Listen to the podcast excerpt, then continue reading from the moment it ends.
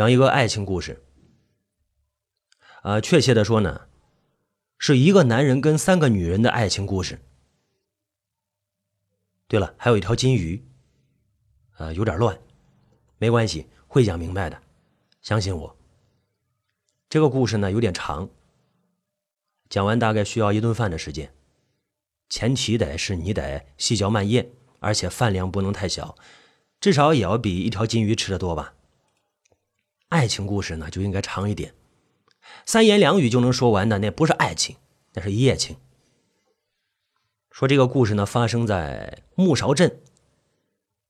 木勺镇那里有一条老街，两边有许多上百年的老房子，黑瓦白墙，雕梁画栋，笨重的木门看起来颇有古味。木勺镇的北边有一条河，河水是清澈见底。这么好的河水不能让它闲着，有人就把河水引到了自家院子里，哎，养起了金鱼。闲着没事的时候呢，啊，端起一杯茶，看着金鱼在水池里慢慢的游动，挺好。哎，喝上一口，慢慢的呢，大家就都跟着养上了，哎，养金鱼。木勺镇上的人呢，都很懒散。喜欢捣鼓一些有趣的玩意儿。除了养金鱼，还有人玩蛐蛐儿、唱京剧、遛鸟、养狗、收藏核桃、逮兔子，还有人熬鹰。在木勺镇啊，没有钱不会遭人耻笑，如果没有兴趣，那就没有伙伴了。木勺镇人的言行举止跟他们的房子一样，属于一个市区的朝代。表叔讲完这些情况之后，表叔就走了。五花一个人踏上火车，啊，五花他毕业之后呢，没找到工作，经一个拐了七八道弯的亲戚介绍，到木勺镇一家旅馆上班。据说那是当地最大的旅馆。下了火车啊，等等等等，又上了中巴车。等等等等等等，中巴车下了车，等等等等等等，终于到了木勺镇。太阳已经落山了，光线暗淡，木勺镇有些不太真实。远处传来一阵“咚咚咚咚咚咚咚咚”的声音，像是拖拉机。很快呢，一辆古怪的摩托车拐了个弯，驶到了五花面前。哟，那是一辆老式的摩托车，军绿色。有一个挎斗，骑摩托车的是一个干瘦的男人，三十岁左右，头发挺长，眼神有些阴冷。坐车不坐？他开口了，口音很重，怪腔怪调的。吴花就问他：“去这里最大的旅馆多少钱啊？”“五块钱。”哦，吴花就上了摩托车。老天爷一下子就黑了。似乎是在预示着什么。也许是因为到了吃晚饭的时间吧，街上边没有人，那石板路弯弯曲曲，似乎也没有个尽头。路两边的人家都拉上了窗帘，那窗帘大部分都是黑色的，十分古怪。远处呢，群山静静的伏在那里，轮廓像一个身材走形的女人。几分钟之后，摩托车停下了。五花下车，付了钱。眼前是一个孤零零的院子，呃，不大，它依山而建，后面是深不可测的松树林。大门口挂着一个红灯笼，仿佛某种史前怪物的眼珠子。有风，灯笼左右摇摆，营造出一种恐怖电影的氛围。大门敞开着，里面亮着灯，五花就走了进去。院子里种着几棵桂花树，香气四溢。有一栋三层小楼，有些老旧，四四方方的，很呆板。楼底下种了几棵爬山虎，把小楼完全的包裹了起来，显得有几分阴森。小楼门口也挂着两个红灯笼。其中一个灯笼里面的灯泡坏了，旁边竖着一块招牌，那招牌上面有五个红色的黑体字，五个字：“最大的旅馆。”哦，哦，五花这才知道，“最大的”这三个字只是这家旅馆的名字，并不是一个形容词啊。哦。这就是最大的旅馆呀！这个名字有点意思。他走进了小楼里，进了门是一个厅堂，摆着两张厚重的木桌，围着几把木头椅子。厅堂的角落里藏着一间小屋子，有一扇很小很小的窗户，里边有昏黄的灯光。那窗户上面。挂着一块长方形的木牌，上面用红油漆写了三个字“登记室”。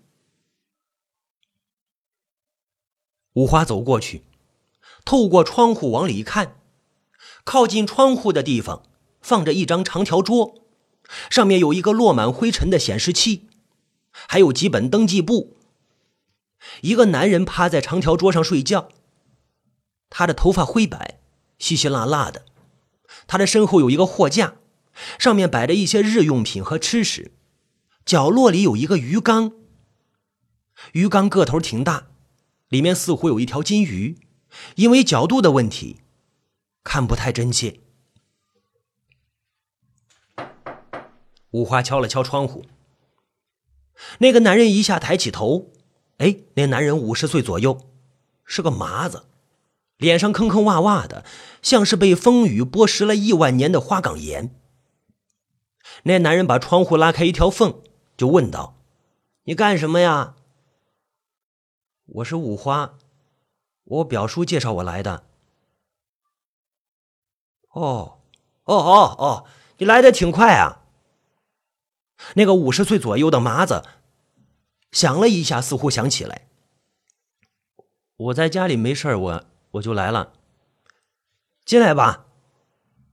五花转到门口，伸手推了推门，哎，门没推开，就站在原地等待。过了片刻呢，他听见里面有拉开门栓的声音，哗啦，拉开门栓了。推门啊，没推开，哗啦，又是拉开门栓的声音，哗啦，又是拉开门栓的声音，哗啦，又是拉开门栓的声音，哗啦，又是拉开门栓的声音。这扇铁门有七道门栓，厚重的铁门缓缓打开，他把五花拉进去，迅速关上门，又插上了门栓，咵啦，咵啦，咵啦，咵啦，咵啦，咵啦，他把七道门栓全插上了。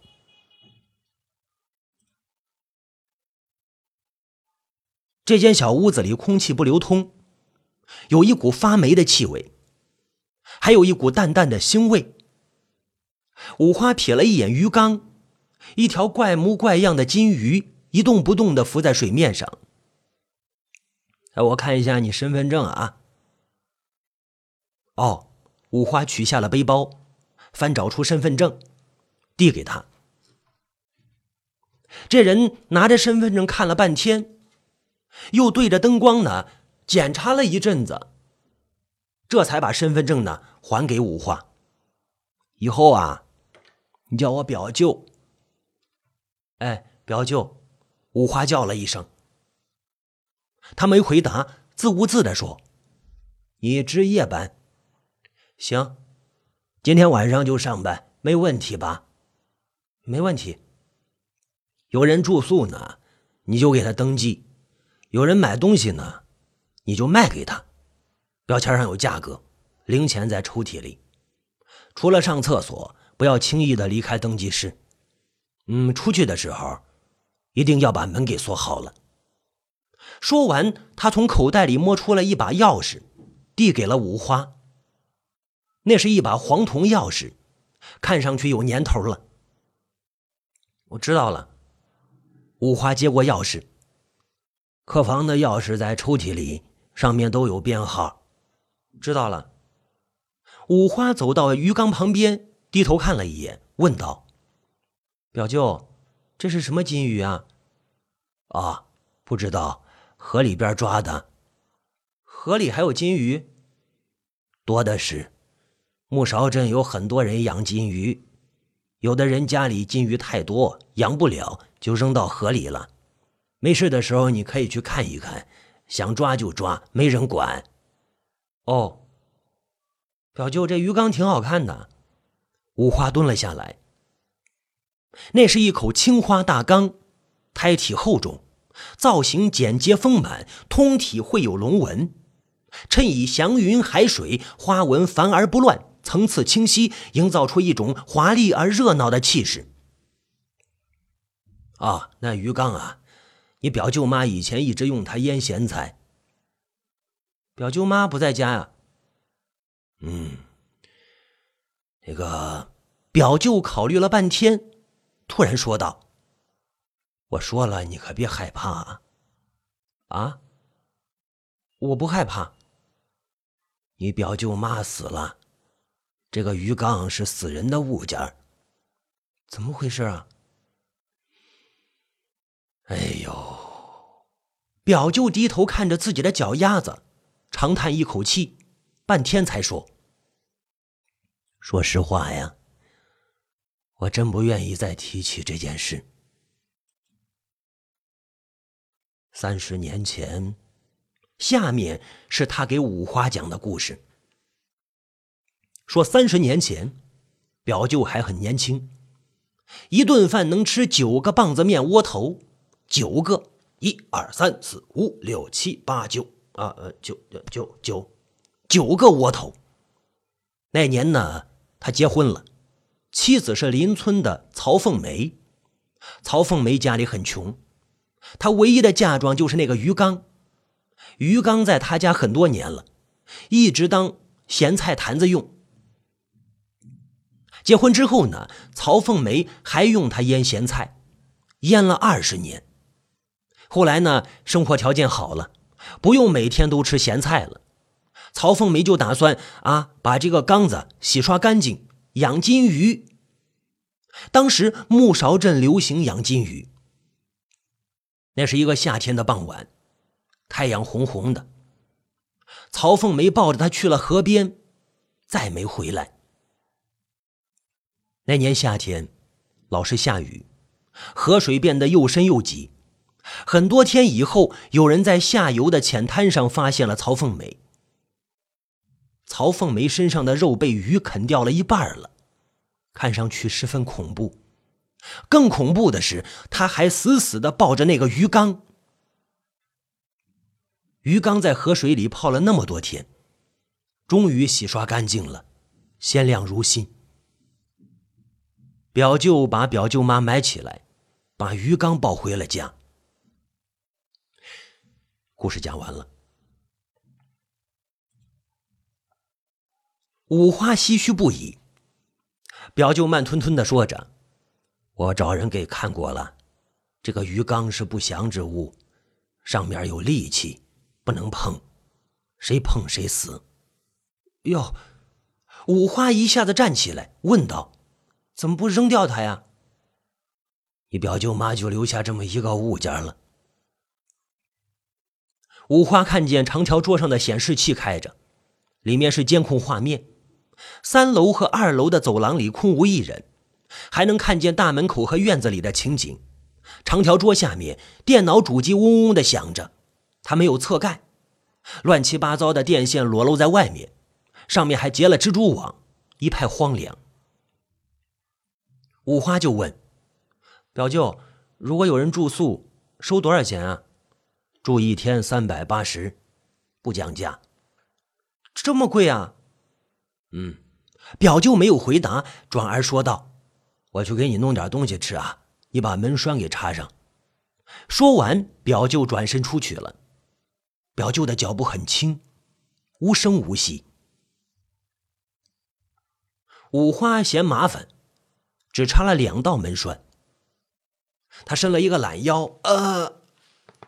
仔细打量着四周，这里很简陋，与他想象中的木勺镇最大的旅馆完全就对不上号了。不过他并不沮丧，因为他知道，找到一份养活自己的工作是实现理想的第一步。啊，你说理想啊？五花的理想是开一家面馆。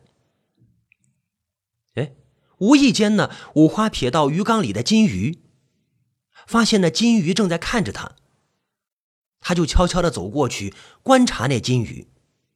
那金鱼长得很古怪，身体是黑色的，尾巴奇大，脑袋呈深红色，长有肉瘤，从头顶一直向下延伸到下颚。眼睛、鼻子和嘴巴是黑色的，从正面看，很像是小孩的脸。五花分不出来他是雌是雄，直觉告诉他，他是个异性。他伸出手就想碰碰他，哎哎，那金鱼敏感的往左边躲了躲，还是定定的看着五花。五花呢？就又伸了伸手，哎，这一次那金鱼干脆沉到了水底，眼珠子翻上去，定定的看着五花。看了一阵子，五花觉得没什么意思，就走开了。金鱼在鱼缸里扑腾两下，不知道在捣鼓什么，那声音很像是一个人在打嗝。哎，五花有些好奇，又过去看他。那金鱼低着头，静静的趴在缸底，表情不详。不是，在五花的印象里，金鱼总是游来游去，一刻也不消停，是吧？游来游去，可是它却十分深沉，似乎有极重的心事。呃，五花忽然觉得它有些恐怖。有人敲门。等一下啊！五花呢就走过去拉开门栓，看见表舅端着一个托盘站在门外，托盘上有一盘青菜，一碗米饭。表舅走过来说道：“开门之前记得问一声，不要给陌生人开门。还有，你怎么没有把门栓全给插上啊？”表舅的语气有些严厉。我忘了。最近，木勺镇来了一个变态狂，天黑就出来，手里拿着一块砖，见人就砸，已经砸伤好几个人了。啊！五花吃了一惊，表舅继续说道：“那个变态狂像飞蛾一样，他喜欢光。哦，怪不得那么多人家的窗帘都是黑色的，原来是怕变态狂找上门。”五花的脑子里慢慢的浮现出了这样一幅画面：河边的荒草丛中，嗯，蹲着一个人，他光着脚，他脚丫子很黑，脚指甲一寸多长，他的头发乱蓬蓬的，长发及腰，他的五官有些模糊，两只贼链的眼珠子像猫头鹰一样。记住啊！千万不要给陌生人开门，每个人都有可能是变态狂，不管他衣冠楚楚还是邋里邋遢的。表舅凑到五花的耳边说道：“哦哦。”五花抖了一下。表舅把托盘放在长条桌上，说道：“你吃饭吧，我走了啊。”五花凑了过去，啊，不用老是盯着外面。困了就趴在桌上睡觉，记住啊，把门栓全部都插上，千万不要给陌生人开门。表舅又叮嘱了一遍，走了。哦，这一次五花很听话，把门栓全部插上了。夜一点点深了，五花就无聊的翻看着登记簿，发现这上边一个汉字都没有。只有日期和一串串数字，那是身份证号码。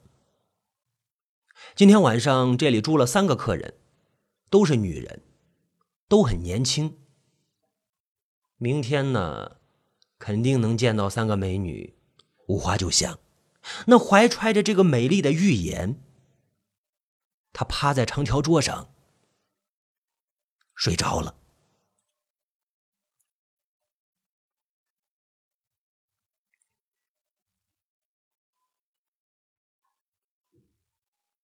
凌晨三点，五花醒了，周围凉飕飕的，异常安静。嗯嗯，凌晨三点，五花抱着肩膀，怔中了一阵子，这才想起来自个儿不是自然醒的，我好像是被什么声音给惊醒的。那声音很轻，很短促，可是这里除了他。没有其他能弄出声音的东西呀！无花的心里忐忑不安，他觉得房间里除了他，还有一个活物。那个活物在他的视线之外，看不见的东西最危险。过了半天，他突然想起来，鱼缸里有一条金鱼。五花看了一眼鱼缸。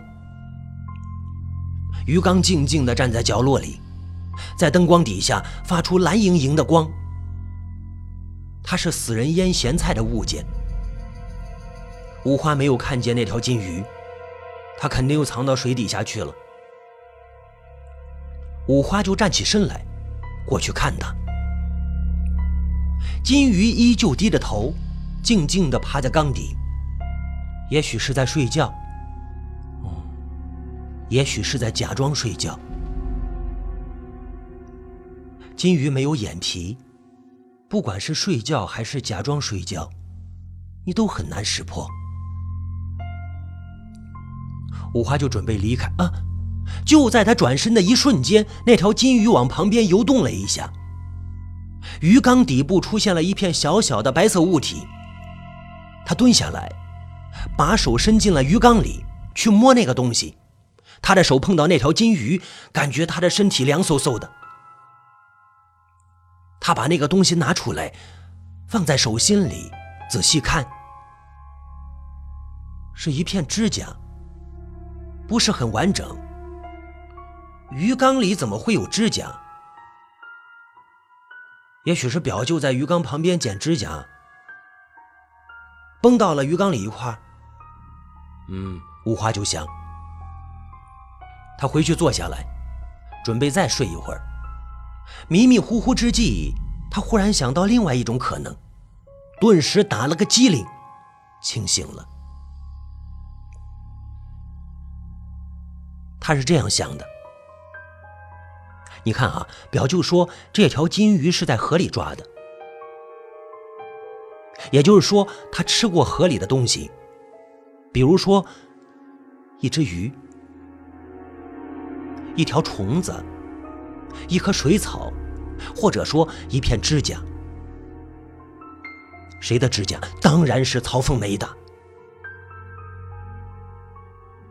表舅妈，她在河里泡了很多天，身上的器官慢慢的脱落了，有一片指甲在水里上下浮动。一条金鱼发现它，以为是食物，一口就吞下了肚里。呀呀呀！哎呀！指甲在肚子里不消化，这让金鱼很难受。哎呀，成天的郁郁寡欢。他用了好多天，费了好大劲儿，才把没消化的指甲给吐了出来。浪费我表情，我还以为是拉出来。五花又走到鱼缸旁边，死死地盯着金鱼的嘴，害怕它再吐出一个别的东西，比如说。一只眼珠子，金鱼慢慢的张大了嘴，五花的呼吸都停止了。可还好，他只是吐了个泡泡。五花的心里更加不踏实了，他忽然感觉到，他其实是一个人。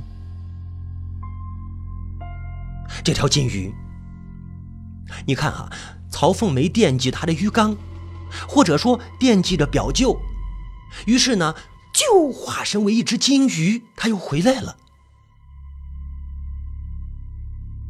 要不然河里那么多金鱼，为什么偏偏他被表舅抓了回来呢？这金鱼其实是表舅妈？这个问题不能仔细想，不能仔细想，这玩意儿细细细思极恐。天亮了，是个晴天，还好天亮了。五花的脸色就很不好，五花的脸色一直阴着。表舅看了五花几眼，就问他：“怎么啦？”“没什么。”五花不好意思讲起昨夜的事。啊，总不能说我让一只金鱼吓得魂不附体吧？他甚至想，也许呢，很多人都有类似的恐怖经历，只是出于和他一样的顾虑，不肯说出来罢了。很多人都有这样的恐怖经历。如果真是这样，说明这个世界无比恐怖。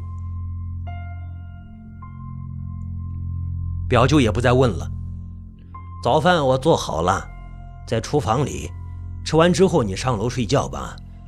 啊，你跟我一起住，二楼最西头那间啊。说完，表舅从抽屉里取出了一把钥匙，递给五花。知道了。五花接过钥匙，拎起背包要出去。等一下，表舅喊住了他。啊，五花就站住了。表舅坐下来，说道：“这个，跟你说一下工资的事儿啊。嗯，试用期一个月，包吃住，没有工资。你觉得行不行啊？”呃，五花犹豫了一下，说：“行。”他更关心试用期结束之后的工资待遇。表舅看了他几眼，又说道：“呃，试用期结束之后，包吃住，一个月六千块钱，奖金另计，每年有一个月的假期，什么时候休假你说了算，你觉得行不行啊？”呃，五花吃了一惊，没想到待遇这么好，大大超出了他的预期。包吃住六千块，奖金另计，每年一个月假期就是三十天，什么时候休假爷说了算。表舅似乎看穿了五花的心思，淡淡的说道：“在你之前还有几个人，都没有熬过试用期。啊？为什么呀？”过几天你就明白了，表舅意味深长的说着，语气有些冷。呃，五花的心里结了一个恐怖的疙瘩。吃饭去吧，表舅挥了挥手，五花就出去了。